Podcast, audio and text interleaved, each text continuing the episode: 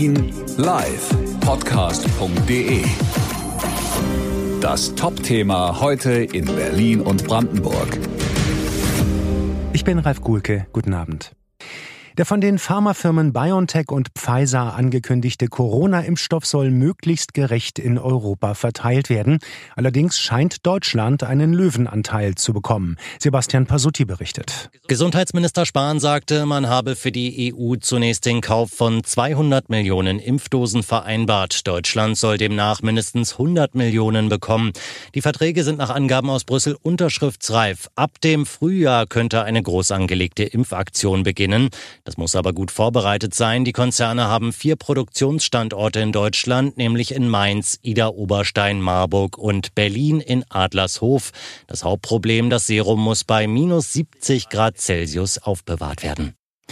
Die Senatsverwaltung hat die neuesten Corona-Zahlen für Berlin veröffentlicht. Demnach steckten sich in den letzten 24 Stunden 1554 Menschen mit dem Virus neu an.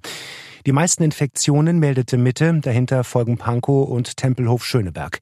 Die Ampel für die Auslastung der Intensivbetten durch Corona-Patienten liegt jetzt bei 21,4 Prozent. Bei 25 Prozent springt auch diese Ampel auf Rot. Diesem Grenzwert nähert sich die Zahl weiter bedrohlich. Es ist ein Rückschlag für Berlins Gastronomen. Ihre Restaurants und Kneipen bleiben noch mindestens bis Monatsende geschlossen.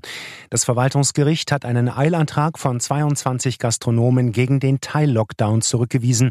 Die Kläger hatten argumentiert, das Verbot sei nicht notwendig, weil Gastronomiebetreiber keine Treiber der Pandemie seien. Das Gericht folgte diesem Argument nicht. US-Präsident Trump scheint weiter nicht bereit zu sein, seine Wahlniederlage einzugestehen. Bei Twitter schrieb er, nächste Woche würden neue Wahlergebnisse eintreffen. Was er damit meint, ist völlig unklar. Auch Trumps Administration weigert sich, mit dem Team des Wahlsiegers Biden zusammenzuarbeiten. Justizminister Barr hat seine Bundesanwälte aufgefordert, die von Trump erhobenen und offensichtlich erfundenen Wahlbetrugsvorwürfe zu untersuchen. Laut New York Times trat der zuständige Abteilungsleiter im Ministerium deswegen zurück. Hören, was passiert. Berlin Live Podcast.de. Das war das Top-Thema heute in Berlin und Brandenburg.